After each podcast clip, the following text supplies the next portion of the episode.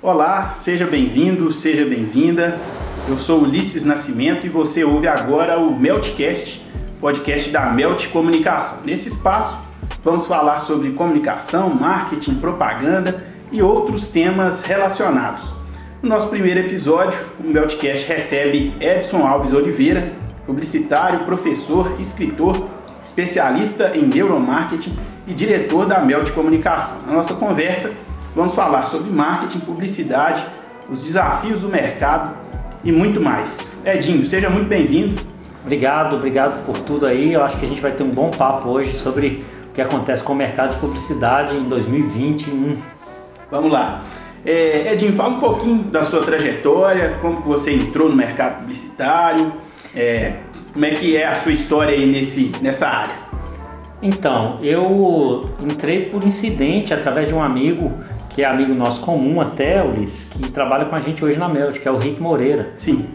Foi ele que me levou quase de sopetão em 1988 para o mercado publicitário para fazer um trabalho, um subtrabalho na agência, que era cortar uns formulários. Na época a gente fazia um trabalho ainda muito braçal, né? Você tinha tempo de criar, você usava pranchetas e esse foi o trabalho. Então o Rick está com a gente hoje, diretor de arte bem conhecido no mercado, foi quem me introduziu nesse mercado. Foi assim que tudo começou. De lá para cá, eu passei por várias agências, entre elas aqui em Belo Horizonte, algumas das grandes, outras que já fecharam, e o mercado vem numa transformação enorme, né? Desde então. Então já se vão aí alguns anos que eu estou na ponta nesse mercado. Desde 1988, então, começou sua trajetória. E empreender também é algo que começou mais ou menos nessa época? Quando que você passou a empreender em na, publicidade? Na verdade, eu acho que eu sempre fui mais empreendedor. Eu sempre arrisquei muito e eu nunca acreditei muito na relação CLT. É, eu acho que ela, eu, eu ouvi de um amigo numa feita, muito depois né, desse momento que eu estava lá no início da minha carreira, mas eu concordo muito. E, e aí é claro, isso, isso vai variar de pessoa para pessoa, mas ele me disse que, que esse, esse salário fixo era cabreço de burro. Assim, eu, eu sempre entendi assim, limita muito a gente. É claro, eu entendo que nem todos têm espírito empreendedor e, e muitos dos meus colegas não se arriscaram. É, não quiseram seguir seus caminhos e, e, e, gostam do conforto ali, de uma segurança e tal. Não é meu, meu tipo. É, eu acho que essas diferenças são, são louváveis também, de das pessoas serem diferentes, ter gente que gosta é, de, de, fazer a mesma coisa, que não se arrisca tanto. Eu acho que são, são valores diferentes é, para o mercado precisa das diferenças mesmo. Sim. E, e a Mel de comunicação? Como que ela como que ela surgiu? A Mel já tem 10 anos de mercado, né? Como que a gente chegou aqui hoje? Então, a Mel surgiu da ideia de sete pessoas, na verdade.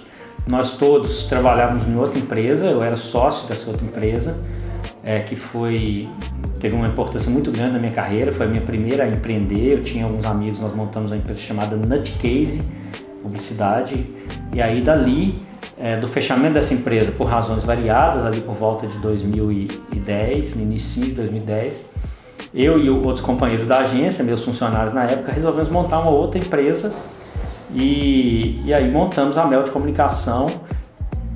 No início da, das coisas nós trabalhávamos em home office. Sim. E a empresa não, não gerou nenhum investimento de equipamento, porque nós usávamos nossos equipamentos próprios. Então foi isso. E é daí que vem o nome Melt, inclusive. Melt é a fusão das letras dessas pessoas. Sim. E Melt, além de querer, querer dizer derreter, é, também quer dizer fusão. E esse era o significado que a gente queria. Então nós tínhamos ali várias pessoas com as iniciais todas com as iniciais de uma dessas letras que compõe a palavra melt, o M-E-L-T. E aí, por um processo natural de gente que não queria empreender, de outros que queriam outras seguranças, de alguns desacordos societários entre os pares, eh, eu fui ficando é, sozinho e isso aconteceu num processo muito natural e, e, e, nada traumático até, porque nós somos amigos hoje, as pessoas saíram de uma maneira geral não temos grandes déficits. Entendi. E qual que é a diferença de administrar uma empresa de qualquer outro setor e uma agência de, de comunicação, de marketing? Olha, eu acho que em qualquer empresa a grande questão é a administração de gente. Assim. E, e a administração geral, é, eu sou péssimo. E eu não sei se eu sou pior em administração geral do que em administração de gente. Mas por que você, você tem esse pensamento assim? Porque eu acho que, que muitas vezes, até pelo dia a dia que consome a gente, das cobranças dos clientes, é, invariavelmente a gente acaba, nós gestores e nós é, CEOs das empresas, assim mesmo a minha empresa que é pequena, acabam sendo mais prejudiciais os feedbacks do que, do que positivos, mais, mais prejudiciais para o time do que positivos. Eu acho que é um processo é, junto. O que eu posso falar da Melt é que quando a gente criou essa empresa, a gente tinha uma ideia fixa de não ser como as agências eram. Então nós não queríamos esse tipo de, de relação hierárquica fixa, a gente não queria. É, a gente queria gerar autonomia para as pessoas trabalharem como elas preferem, do jeito que elas preferem. O, obviamente que a linha tênue entre isso e sustentabilidade do negócio. Então, assim, é, é, eu acho que não tem muita diferença na gestão geral de uma empresa de outras áreas e o desafio é sempre o mesmo para os gestores. Gerir bem pessoas, isso é uma encrenca, porque você, a linha tênue entre aumentar a cobrança e performance e você se tornar rude ou, ou, ou passar do tom desejável ou necessário. Então acho que isso acontece na área de comunicação não. O que acontece na nossa área que você sabe bem, você também é muito, tem muita experiência nessa área, Ulisses, é que nós temos uma área mais flexível, somos vistos como cool, né? Essa, essa pegada a Melt sempre levou a sério. Sim. E a gente tentou fazer uma agência diferente, assim, queremos menos horas extras, queremos trabalhar com mais prazer. Fora da caixa. Exatamente. E é um desafio enorme. Na verdade, a gente vive tentando isso e aí tem um turnover que muda isso, entra gente nova e sai gente com ideia. E é isso. Eu acho que esse, esse fluxo é inevitável. É um, um desafio sócio. constante, é. É, exatamente. Todo dia acontece algo novo e... Muda a sua ideia. Muda e vai, vai tentando levar para frente. Sobre os clientes, eu gostaria que você citasse dois cases aí ou campanhas que marcaram essa trajetória da Melt esses 10 anos. É, eu acho que nós tivemos grandes contas assim e temos grandes contas, grandes anunciantes. É, um, um, deles principal que a, gente, que a gente ainda trabalha é a 3M do Brasil.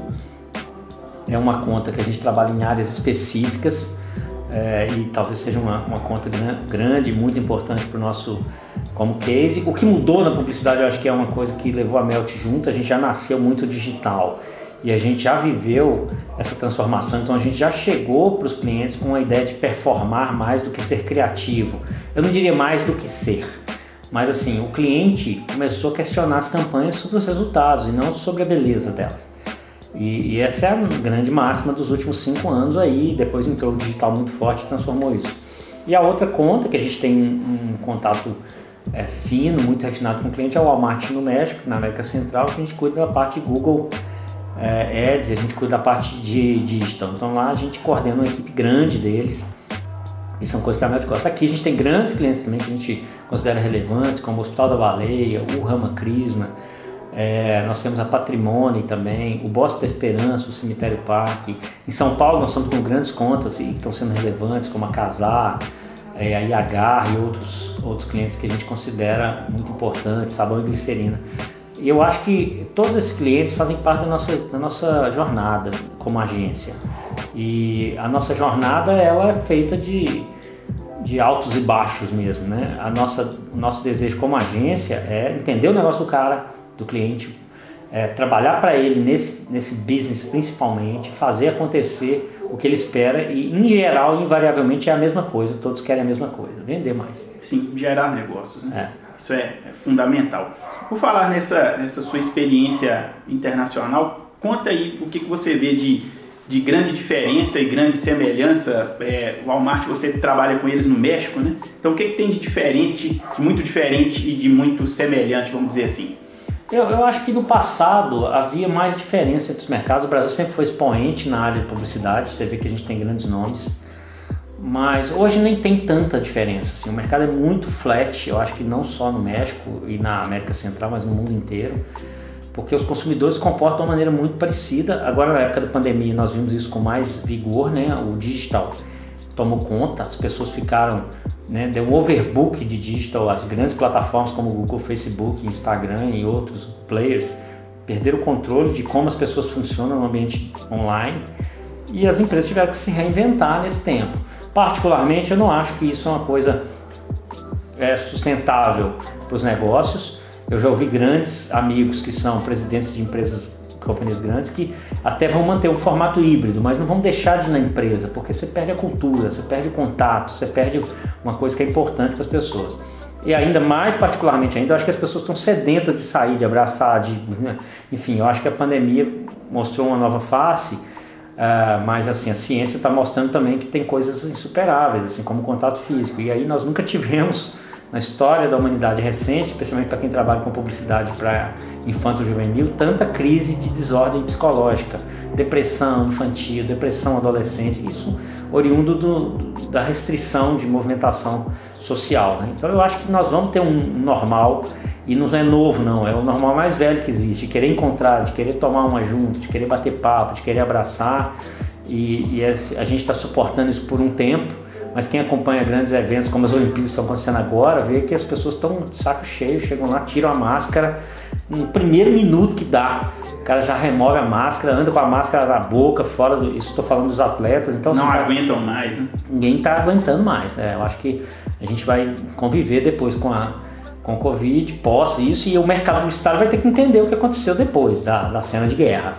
E já a Melt é um exemplo de quem adaptou bem. Nós crescemos aí no ano pandêmico pelo menos 25%. Sim.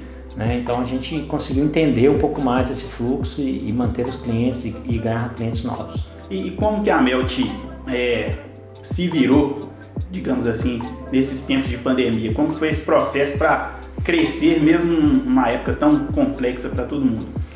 Então, eu acho que o maior divisor de águas da Melt foi que a gente é muito digital. E, e, foi uma aposta da Melt quase que sem querer. Nós apostamos em uma, um tipo de profissional mais jovem e, na verdade, isso foi um bem para os dois lados, porque a Melt não podia pagar por alguém mais sênior e, ao mesmo tempo, a gente tinha grandes talentos saindo das faculdades. Então, nós temos grandes parcerias com a UNA, por exemplo, e, e passou por aqui grandes pessoas de, de pouca idade. É, e aí, no processo natural, a Melt hoje é mais, é, mais homogênea nesse aspecto, mas heterogênea em idade e em gênero, o que eu acho que faz muito bem para a empresa. Eu acho que a, a heterogeneidade de vários aspectos, tanto de idade, quanto de gênero, quanto de gostos, isso, isso é muito bom para o negócio, porque a gente tem várias pessoas discutindo contraditórios. E, e eu acho que a Melt acabou que é, ganhou com a pandemia por ser digital, mas nós tivemos também no início um problema de turnover que algumas pessoas não queriam voltar para o trabalho, queriam se adaptar ao formato totalmente digital. E, e, a gente experimentou isso, não funcionou, mesmo a gente sendo digital, a gente sentiu falta do bate-papo, do brainstorming, de coisas assim. E, e a, eu acho que as visitas que nós fizemos a clientes no meio da pandemia também geraram negócio, porque eles queriam que nós estivéssemos com eles, conhecendo os negócios. Então, isso de novo, né, cai com esse ponto que é um ponto muito pessoal, não é um, nem o ponto de vista da empresa, porque a empresa não sou eu, a empresa é, é o movimento que se faz toda. Né? toda. Sim. Mas alguns desses clientes queriam que a gente estivesse lá, não queriam ficar offline é, total, não queriam ficar só online, né? Eles queriam offline, queriam um encontro, queriam uma presença. É, falando sobre um pouquinho da sua formação, você é especialista em neuromarketing. Muita gente não conhece essa área. Eu gostaria que você falasse um pouquinho sobre o que é neuromarketing, de que maneira ele influencia no trabalho aqui no dia a dia da agência, para entender melhor o cliente. Então, o neuromarketing nada mais é do que a ciência, a neurociência explicando as decisões do consumidor. É, é foi muito mistificado no passado, é uma ciência muito nova, né? na verdade a gente vê essa, esse nome surgindo em 90, dentro da Universidade de Harvard, e sendo aplicada efetivamente em 92.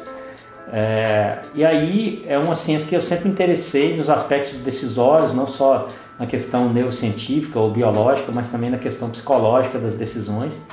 E a Melt foi a primeira agência a implementar isso como um, um guia. Então, assim, desde que nós existimos, nós trabalhamos com, com neurociência de comportamento de consumo, o famoso neuromarketing.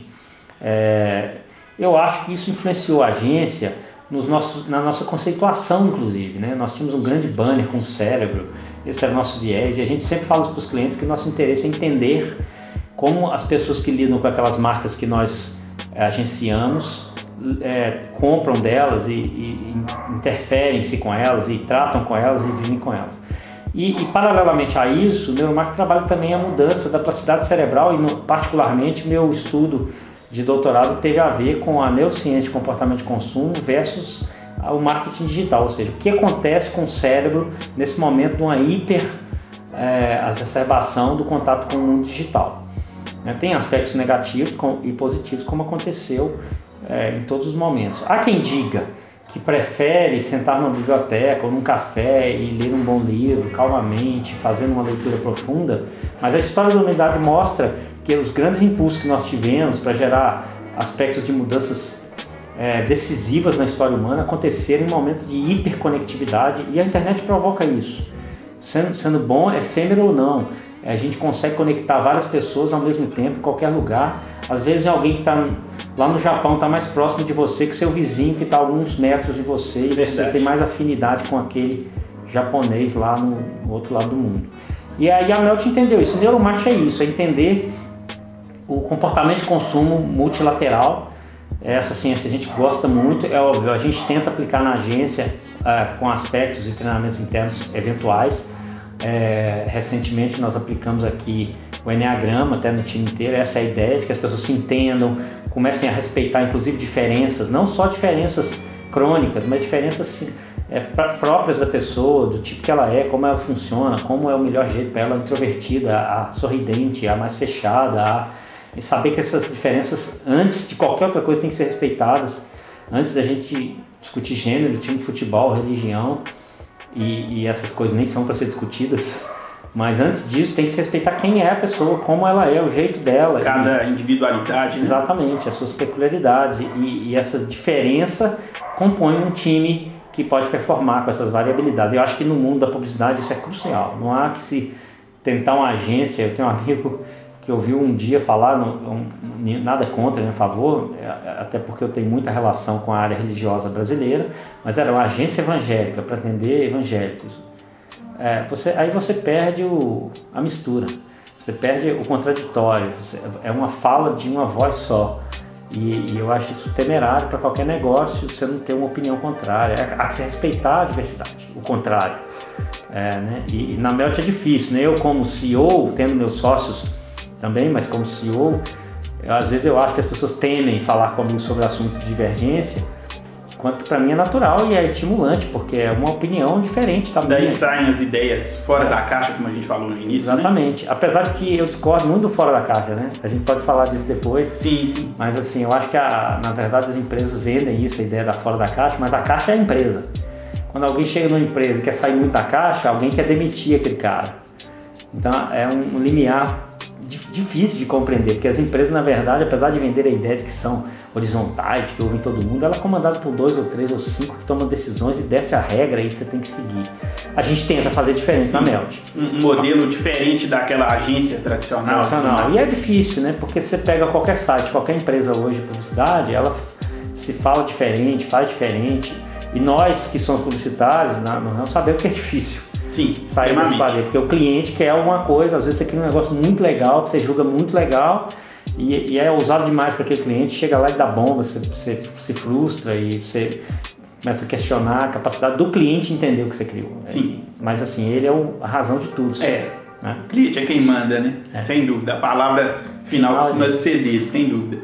É, o que, que você vê para o futuro aí no marketing, nos próximos cinco anos, para a gente não, não estender muito em termos assim de ver na frente demais? O que, que você vê como tendência assim para curto e médio prazo? Cara, eu acho que o, eu falaria primeiro de publicidade mesmo, mudou demais, assim, vai continuar mudando. Nós temos aí hoje plataformas de mídias programáticas, por exemplo, de inteligência artificial e de outras soluções que fazem entregas muito mais dirigidas. É, nós já vimos isso aí, as grandes mídias encolheram dramaticamente, nós podemos falar de várias aí. Quem, quem lê jornal hoje quem lê jornal no Brasil, eu acho que tem mais de 50 anos. O resto entra na internet e sabe a notícia, porque o jornal até ser rodado já perdeu time. Os hábitos mudaram muito, né? O consumo de, de informação mudou Exatamente. E, e, as pessoas, e aí você vê setores inteiros é, é, sendo degringolados, né? Por exemplo, é, apesar de ainda existirem, eu ter grandes parceiros que trabalham com isso, tiveram que se reinventar, não tem mais assessoria de imprensa porque você não precisa de ninguém se relacione com a empresa além de você mesmo, porque você através do smartphone fala de alguma coisa ou alguém, diretamente com alguém. Então são, são coisas que vêm mudando aí. Essa, essa é uma pedra que a gente cantou há cinco anos e eu acho que O grande lance, que eu acho que tem a ver com a comunicação de hoje, aí pode ser em publicidade, mas também em marketing, e a pergunta que a gente faz aqui na agência sempre, pelo menos eu e meu sócio, é como é que o mundo vai estar daqui a cinco anos? Primeiro é isso. E depois, como é que a gente vai estar naquele mundo de cinco anos diferente? Sim. Não é como a agência vai estar daqui a cinco anos, é como o mundo, como vai, o mundo estar, vai estar. E como a gente se adequa àquele novo mundo. O mundo vai ser. Você vê, nós tivemos uma Olimpíada aí agora, estamos tendo, estamos em plena Olimpíada com a maior é, incidência de, de LGBTQI a mais da história natural que seja assim. Né? É uma tendência de, das pessoas se assumirem, reduzirem preconceitos, redução de violência. Por outro lado, nós temos países extremamente radicais, esse é a China mesmo, autoritária, é, né? você tem um governo é, totalmente é, é, comunista lá, que restritivo, autoritário mesmo. Você tem outros países aqui na América do Sul mesmo que, que tem uma restrição de comunicação grande, aí não tem bandeira ideológica aí, nem política, é, são, são assim. Eu, eu daria um exemplo da Venezuela, mas a Argentina é, já tem uma liberdade, o próprio Brasil tem uma grande liberdade, né? apesar da gente estar tá vivendo uma polarização política, aqui no Brasil não existe restrição ao que se fala sobre quem quer que seja, não, não existe ninguém mandando matar as pessoas que, se, que declaram qualquer coisa sobre quem quer que seja, ainda mais se eles são políticos, se são figuras públicas.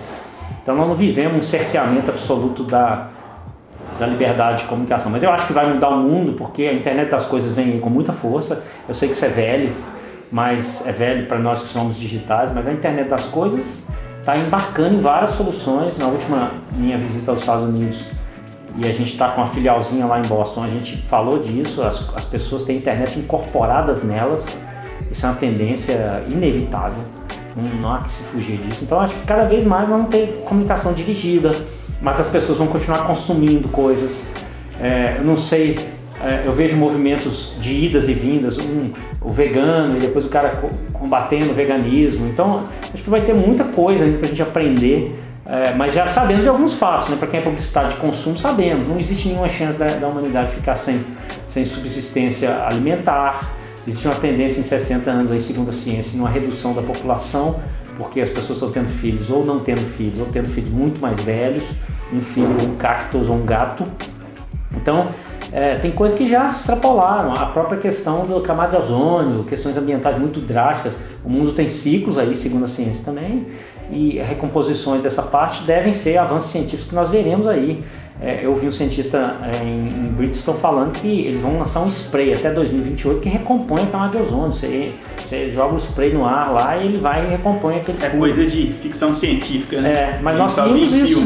Mas nós vimos isso, né, Ulisses? Nós uhum. vemos, temos celular hoje que acompanha a gente, rastreia. Verdade. E a gente até liga nele de vez em quando, mas em geral a gente usa plataformas de Você é especialista em Google, sabe como é que o Google nos cerca de todo, de todo jeito. Né? E nós aceitamos isso. E eu vou dizer até mais do que aceitar ou não, quem ficar fora dessa onda vai ficar alienado ao mundo. É, é como se fosse as nossas avós querendo entrar no Facebook, no Instagram. Não faz ideia. É isso. Quem resistir vai ser só uma avózinha a mais, né? um vovozinho a mais que não entende de internet. Vai ficar anacrônico. Né? Alienado. alienado. E pode ter, tem essa turma que quer isso, vai viver no campo, vai fazer outra coisa. Mesmo na cidade, estar lá no campo. Sim. Porque ele não vai conseguir acompanhar essas, esses movimentos. Longe do, do contexto, né? Exatamente. Vamos dizer assim. Edinho, eu queria que você deixasse uma, uma palavra para quem está estudando publicidade, comunicação, marketing, quem quer empreender nessa área também, quem estuda para atuar nessa área. Quais as dicas que você deixa para quem, quem quer entrar aí nesse, nesse mercado dessas áreas onde a gente atua aqui na Melt? Então, eu acho que tem que ficar de olho na mudança e as faculdades devem fazer isso também, assim, a começar delas. Assim, eu, eu, tenho grandes amigos que são professores é, nas, nas, faculdades ou, ou, coordenadores de curso e que estão de olho nessas mudanças, oferecendo cursos com metodologias e semânticas próprias e, e acompanhando o mercado, mas em geral as faculdades, especialmente as faculdades federais e as faculdades é, estatais, de uma maneira geral, estão fora da vibe. Né? Não, não sabem o que está acontecendo com o mercado. A gente, a, gente, a gente testa isso aqui no dia a dia. Nós somos hoje 27 profissionais aqui na Melt e a maioria absoluta veio das privadas que estão mais conectadas com o que o mundo está fazendo de verdade do, em relação às estatais de uma maneira geral. Né? Além de, de, das estatais estarem um pouco sucateadas do ponto de vista de tecnologias e de equipamentos que geram esses dados aí é, científicos. A importância delas é gigante, mas elas estão sucateadas. Eu diria que é um papel do aluno se, se reciclar mais do que da faculdade. Inclusive, eu acho que o ensino de graduação e pós-graduação vai mudar dramaticamente no futuro próximo. A gente já faz parte disso, não só com a aula online, porque a aula online trouxe benefícios de, de, da pessoa ter possibilidade de acompanhar o que quiser onde estiver, mas é, trouxe também pessoas pessimamente formadas e que não entendem é, muita coisa sobre o, a, as terminologias e sobre a ciência por trás daquela disciplina que ele procurou estudar. É, mas eu diria que assim, o desafio é de você mesmo, aluno, de você mesmo, estudante de publicidade, jornalismo, relações públicas e afins, é, observar o mercado. Né? Tem outras possibilidades aí, eu acho que uma coisa que aconteceu que eu poderia deixar com a publicidade muito nefasta, especialmente para os mais antigos em publicidade, ou que não se ligaram a isso, é que a publicidade deixou de ser é, charmosa e, e um pouco artística e passou a ser muito mais matemática. Isso é ruim, você tem hoje menos pessoas que entendem de publicidade semiótica, mais gente que entende de Google e de conta. De números em geral? Exatamente, e estatísticas, então você precisa mais de matemática de um programador. É, isso foi, foi ruim, a, a veia artística do publicidade perdeu, mas eu não acho que isso seja uma coisa perene, muito pelo contrário. As agências vão ter que combinar essas duas especialidades, então isso é um papel dos alunos descobrir é, o que, que gosta de fazer. Veja, né? Na área de conteúdo, nós que somos de conteúdo, você e eu, Liz. Sim. A, a, escrita em geral é muito ruim dos alunos que chegam de faculdades. É uma escrita, porque não escreve, porque não lê necessariamente, lê conteúdos efêmeros. Então, assim, vai depender de cada aluno ser um bom profissional e as oportunidades para os bons, isso eu posso falar de antemão, elas existem. Não, não vai faltar emprego para quem tiver diferenciais. Assim. E não pra são quem grandes, realmente é bom. Para quem realmente é bom, exatamente. O cara que difere, porque o cara que faz uma diferença real e que pensa pra, nele mesmo, a prioridade é ele, não é a empresa. Esse cara não tem problema de emprego, ele vai sempre conseguir. E é óbvio, junto com isso vem tirar preconceitos, vem acabar com, com, com tudo que é prévio, com considerações prévias. E às vezes as pessoas vendem uma coisa que não são é, e aí eu acho que essa liberdade de expressão tem que acompanhar esse aluno também, essa liberdade de mente, essa capacidade de, de conviver com os diferentes sem que isso lhe mate, né? E isso vai ser difícil para muitos. Sim. Falando sobre, sobre conteúdo, é, eu sou jornalista e me adaptei aí na, na carreira para chegar aqui no, no, no, conteúdo numa agência como é a Melt. O que, que você vê de, de tendência aí para os próximos meses em termos de conteúdo? As pessoas estão muito ligadas em em redes sociais e tudo mais. O que, que você vê de, de, de diferente para os próximos tempos? Então, para o meu desgosto total, a efemeridade é a bola da vez, né? As pessoas querem, gostam de coisas efêmeras, são super supérfluas e, e, e para quem aprofunda nos assuntos isso é ruim. Eu acho que isso afeta uma casta, mas é uma tendência. A gente pode ver isso aí no, e não estou debilitando é, a cultura disso, mas assim, o tipo de, de coisa que se vende mais facilmente são as coisas sem menor iniciativa é, de aprofundamento, né? São coisas bem supérfluas e, e, e esse, esse é uma coisa que eu acho que é uma tendência e que é, é, vendo minha filha de 17 anos, meu filho de 22, eu acho que tem uma tendência a uma reversão em algum momento, porque essas crianças mesmo, os dois já não são mais crianças, mas eu vejo, acompanho essas crianças aí, adolescentes, estão um pouco cansados também dessa efemeridade, estão gostando de outras coisas na sua tenridade. E eu acho que aí uh, a grande questão é o processo educacional no Brasil, que é lastimavelmente precário, e isso graças a um complexo de coisas aí de anos a fio, mas uma resposta que a gente vê que a educação é super deixada de lado no Brasil é, é, é, observar que no mundo inteiro as escolas voltaram e no Brasil nós estamos protelando a volta às aulas sob pretexto de pegar a doença Covid-19. Não, não, não é razoável, é, há que se ter um risco pelo bem de todos, em detrimento de um risco do professor que já foi vacinado e etc, etc. Por quê? Porque o mundo fez assim, o Brasil adora usar referência do mundo é, super pontual. E em Belo Horizonte, nós que somos daqui, atuamos aqui, Belo Horizonte, Minas Gerais, é um, uma estapafúrdia decisão a gente ter 13 meses e meio de afastamento da escola com tendências a piorar esse cenário ainda mais. É, esse, esse é um, um cenário que eu acho que, que, que deve mudar só com educação. Né? As pessoas tendo mais cultura, conseguindo fazer leituras mais profundas, sabendo o que quer dizer pleonasmo, é, porque é isso, as pessoas falam uma palavra do português, da sua língua materna, as pessoas não sabem o que quer dizer. Então, tem que conhecer é, mais. Né? É. E é uma pena, mas assim, eu acho que, acho que tem uma tendência de mudança. É assim, é esse o mundo.